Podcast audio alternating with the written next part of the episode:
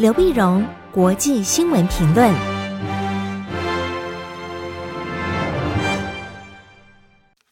各位听众朋友，大家好，我是台北东吴大学政治系教授刘碧荣，今天为您回顾上礼拜重要的国际新闻呢。第一个，我们先看美国。美国在三月六号的时候，礼拜六。上礼拜六呢，美国参议院以五十比四十九的比数通过了一点九兆美元的纾困方案。说方案因为这其中的一些细目呢，跟众议院通过的方案有点差距，所以可能还在送到众议院再表决一次。一般认为，大概三月九号众议院应该可以通过，然后拜登总统这个礼拜就会签字啊。因为上一次的上一轮的这个纾困方案呢，将要在三月十四号到期。将在三月十四号到期，所以拜登总统必须在三月十四号以前通过新的这个纾困方案呢。那很多人拿到的就业的失业的基金呢才不会中断。根据这个方案呢，那么美国联邦政府将提供每个礼拜三百块美金的失业救济啊，给申请就失业的人呢，一直到九月六号。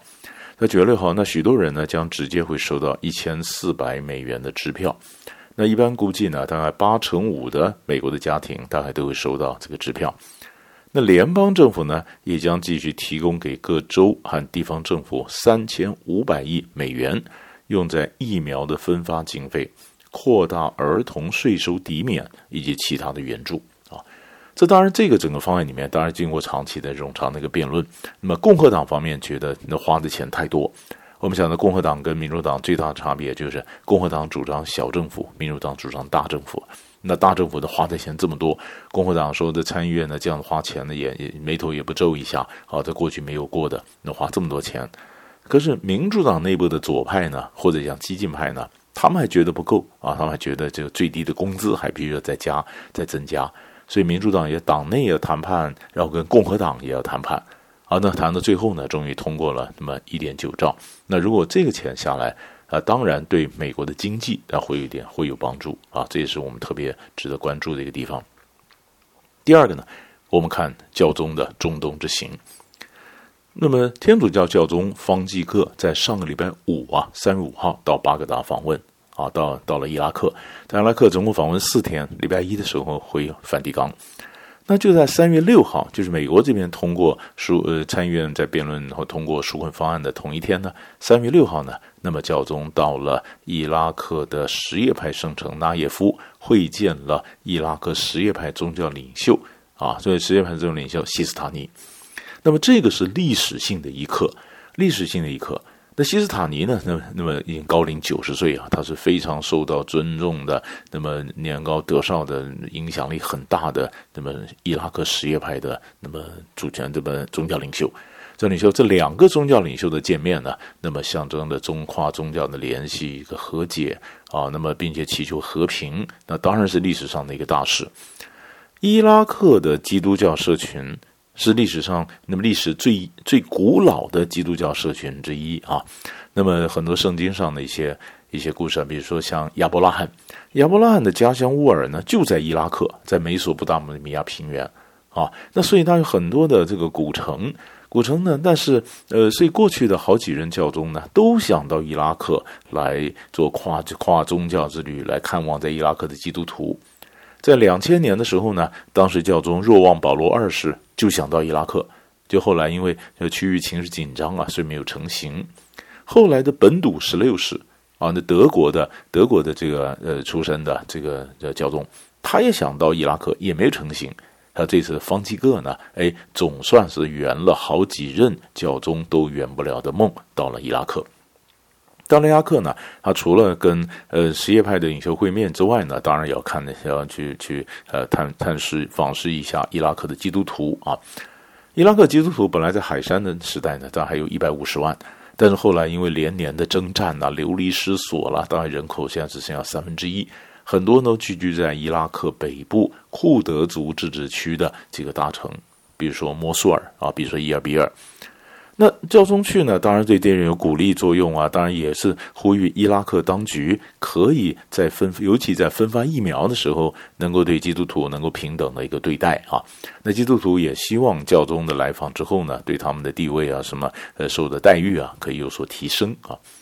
可是我们就从外界来看呢，就是教宗走了以后，伊拉克最近的内部的这个冲突啊，那么尤其很多民兵啊，那么是什叶派的民兵背后是伊朗支持的，那么都呃就这个发动攻击，所以它的内部的冲突啊，这样有升高，升高。我们讲教宗去过伊尔比尔，二月十五号，一个伊拉克什叶派民兵就发射火箭攻击了伊尔比尔的机场。当时就造成了一个菲律宾承包商，还有好几个美国承包商，菲律宾承包商死亡，很多美国的受伤，受伤。所以美国政府在二月二十五号就报复，报复攻击了那个民兵在伊拉克叙利亚边界靠叙利亚这边的一个基地，把那么丢了七个炸弹啊，攻击他。当然也是做给伊朗看啊，说你不要叫民兵在这边发动各种的攻击。好了，那现在这个民兵呢？这个民兵的指挥官就说：“哎，教宗来，所以我们这一阵子就暂停我们的攻击，那么给西斯塔尼面子啊，因为他要会见教宗。好了，会完以后呢，面子给不给呢？啊，后面的冲突怎么做呢？这当然也在看，也在看。那么美国呢，当然希望说，哎，那希望这样子等于如果是呃教宗呢，对对伊拉克也间接对什叶派进行某种和解，那什叶派后面的呃大的支持者就是伊朗啊。”那伊朗是什么态度呢？啊，伊朗什么情况？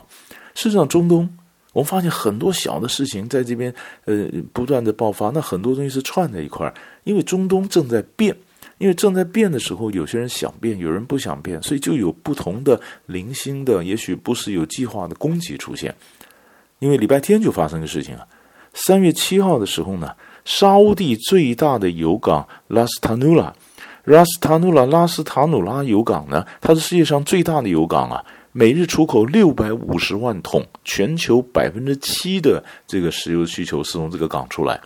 那星期日，那么在三在三月七号的时候，它就遭到来到海上的无人机的攻击啊，一些火箭的无人机攻击，虽然没有什么太大的伤亡，也没有什么损失。但你想想看，那是这么大的油港，它是全世界戒备最森严的、最大的、重重要的一个油港。那结果，那么攻击的是谁呢？那么，你那么，也门的叛军胡塞武装部队，而胡塞武装部队后面就是伊朗。那那为什么伊朗的支持的这个胡塞武装部队，起码里面有人想要在这时候挑衅，做些事情，是想要让中东的情势不要变化太快，还是说想要有什么别的图谋？啊，这几个都可以连在一起，我们慢慢的拼出来一个中东的政治的图像。最后呢，我们看德国，德国在上个礼拜三，三月三号的时候，媒体报道啊，因为德国政府呢，他的要求他的国内情报处、情报单位啊，以这个嗯保护宪政啊，对宪政秩序造成潜在威胁的理由，对最大反对党另类选择党展开调查。就对一个在国会里面的最大反对党展开监听调查，这是德国历史上首次啊。那么德国今年是选举年呢，那么六个邦的议会要选举，然后九月联邦选举，就在这个时候，国内情报处啊或者国内情报局对这个另类选择党进行监控、进行调查，那中间当然就引起一片哗然。哗然，另类选择党是二零一三年成立，本来就是经济上的一些呃保守党。那后来变成反移民、反反伊斯兰的这个呃这个极右派，那极右派呢，在这样情况，他的国他在国会的席次呢也稳定增加。二零一七年的时候，在联邦议会获得了十二点六的百分之十二点六的席位，啊，虽然他最近呢有一些内部的一些贪污的丑闻啊，那边分裂，但是他还在德国还是算是蛮蛮重要的一个一个算极右派，但是他是一个在国会有席次的那么重要的反对党。啊，结果你见国内这个国内情报局，你去监控他，监控他就用各种电子的意见，就明摆着我要监听监控你的行动。那那么这个政党当然生气，就到法院去告，就告法院说这个就侵犯了我们这个言论的自由啊，人民的权利。所以在上个礼拜五的时候呢，礼拜三那么那么消息刚不曝光出来，礼拜五的时候呢，德国法院就叫停国内情报局的这个监控的行动。他说：“等最后的法院最后的判决才出来。”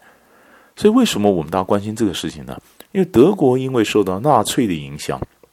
所以它国内有非常完整的机制保护宪法。因为以前纳粹呢就是毁宪嘛，他就保护宪法，所以他有很，所以他的国内情报局也叫做保护的宪法保护保护呃保护这个联邦办公室啊，所以他在这里面呢有保护宪法。另一方面呢，他要保护人民的权利啊，人民的自人民的自由权利不受政府侵犯。那结果今天有一个政党呢，他的阻挡是政治上的权利，可是他的主张却可能侵犯宪法。那怎么在这保护宪法和这个人民的这个自由中间维持一个平衡呢？所以这就是为什么国际上观察这个案子，到底你去监控一个呃在国会有这么高席次的最大的反对党，那到底合不合宪？那么能够推到什么地步？如何鱼与熊掌都能够兼得的情况下维持个平衡？这是德国的政情。所以大概呢，上礼拜呢三大块主要的新闻就为你分析到这里，我们下礼拜再见。